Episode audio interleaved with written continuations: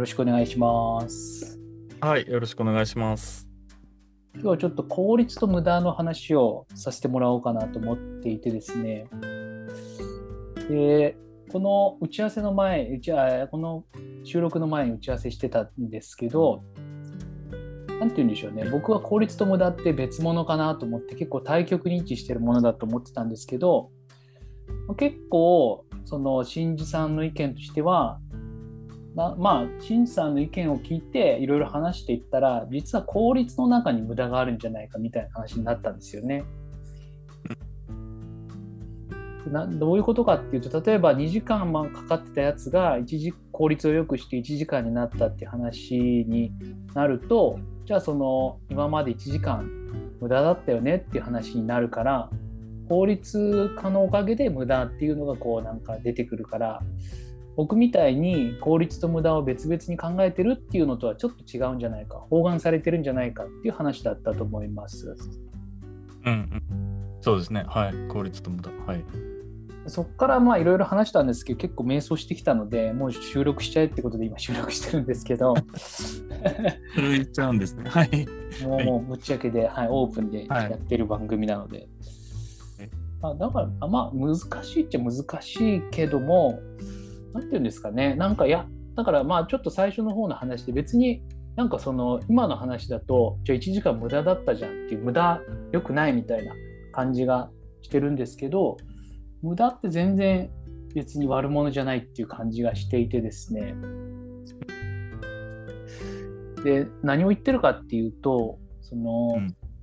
無駄の中にこそ余裕とかあのーまあ、このさっきの話で言うと、まあ、別にその1時間で全然なんか不不要だったかっていうとなんか最近この雑談がなくなってそこからね得られる情報がなくなってきた。そのどんどんオンラインになってきてオフラインのそういう雑談みたいなのがなくなってきたとかタバコ吸わなくなってタバコ部屋で仕入れてきた情報とかそういう無駄がないというのはやっぱりこのちょっとキツキツな感じがするんですよね。まあ、効率化を突き詰めすぎると、キツキツになるってことですね。うんううん。ん、それだしその余白みたいなところで、まあ、普段と違うことができて、またなんかこうクリエイティブなことに発展したりだとかっていうのもあると思うのでそういった意味になるともうギリギリのパツパツの状態よりはまあ無駄そうんのちょっと余白を残した方がいいんじゃないかなっていう意見なんですけどそれを聞いてどう思いますか？ああ、私もその余白は必要だっていうのは賛成です。ただ、どれぐらいまでを許容するかっていうのが今考えてて、自分ならどれぐらいかなって。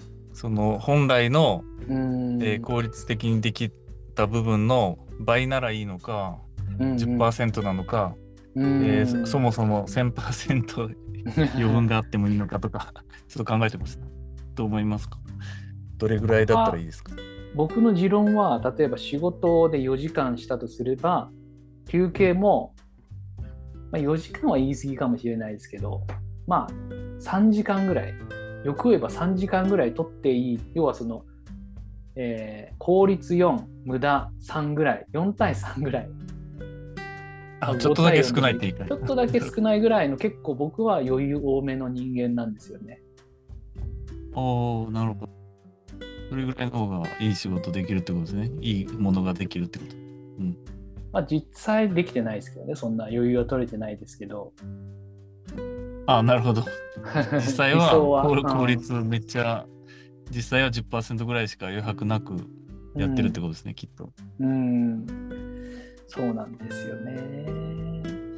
なんか効率って絶対なんかいいものみたいな感じなんかありませんか？まあそうですね。効率的にやった方がお得って思いますね。う。うんん。まあ、でもなんかこの僕も結構テレワーク多いですけどオンラインになって本当移動時間なくなったのはいいなと思う反面よく言われることですけどこのねこの通勤時間通勤時間もなんかね電車揺られるだけでも結構こうストレス解消っていうか休みになってたりもしたしなって振り返ればやっぱ思うんですよね。まあ通勤時間は確かにそうかもしれないですね。朝起きた瞬間に働けちゃうっていうのは、まあ、ある意味良くないとは思いますね。うん。そうですよね朝から働けちゃいますもん。ね効率良すぎてで効率いいですねテレワークと本当。うん。うんだから企業とかになるとやっぱりこの数の勝負じゃないけどどこまで効率性求めてって利益を出すかっていう話なので効率性求めるのは至極当然だと思うんですけど個人に立ち返るとそれでいいのかなっていう感じですかね。まあ多分そうですね今の話だと企業は時間を買ってるんで人の、時間じゃないの成果を買ってる場合もありますけど、まあ、多くは時間の方を買ってるんで、えー企業側からすると効率を求めさせなきゃなんないけど、まあ個人レベルではいらないのかもしれないですね効率って。そうですね。まあ、そんなところで無駄は全然悪じゃないよっていう感じですけど、なんか補足で、新次さんなんかありますか？もし少しあれば。なんかせっかくいろいろ多分考えてくれてうんきてるから。うん。この効率の無駄っていう時にその、まあ会会社とか自分が雇われる雇われるとか、まあ、企業は分かるんですけど効率を求める常うんにね、うんうん。個人でも効率を求めてますかっていうのを聞いてみたいなと思いました。島崎さん。それは個人の、えっと、どなんか個人の時間って仕事の時間があったり、えー家事の時間があったりってあると思うんですけどどどどこに対してでも効率化を求めてるかっていう質問ですか？あ質問はですねまさにその家事とか、まあ、趣味のカメラとかあと奥さんと過ごす時間とか子供と過ごす時間とかそういうの時に効率って求めますかっていうあその中で今ピンときたのは家事ぐらいですね効率を求めてるのは。ああちょっとでも短縮すできるように。うんそうですね。まあお洗濯物畳む洗濯洗うお風呂洗う保育園の準備するどう時間短縮して自分の疲れをあんま疲れないようにできるかっていうのはよく考えますね。でも趣味とか趣味ではその効率そこまで考えないってことですか？ちょっとでも短くして成果出そうとか。なるほどそういった意味になると答えとしては成果を求めてるものには効率性を求めるけど、うんえー成果を求めてないことに対しては全然効率性を求めてないですね。ああそうですね。まあ家事っていうのはある意味終わらせるっていうのが成果ですもんね。うん。うん、なんかそこが結構今気づきでした。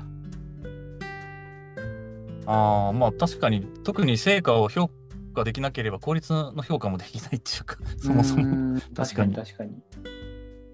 うん、短くとか安くとかできるから効率が上がるんであってもともとそういう基準がなければやり評価しようがないですね効率確かに。そうですね。だから何か目的があるものに対しては効率って生まれるけど、目的ないことにはこう効果は出ようがないですね。あ、効果っていうか効率が。うん。となると無駄は目的がないことっていうことですね。確かに。で無駄をちょ無駄を効率的にやるののちょっとだけ少なくすればいいんじゃないかっていうのが島崎さんのあれはいですね。。あうんはい。まとめていただいて。はい。そんな感じで。はい。じゃあ今日はこんな感じになります。ありがとうございました。はい、ありがとうございました。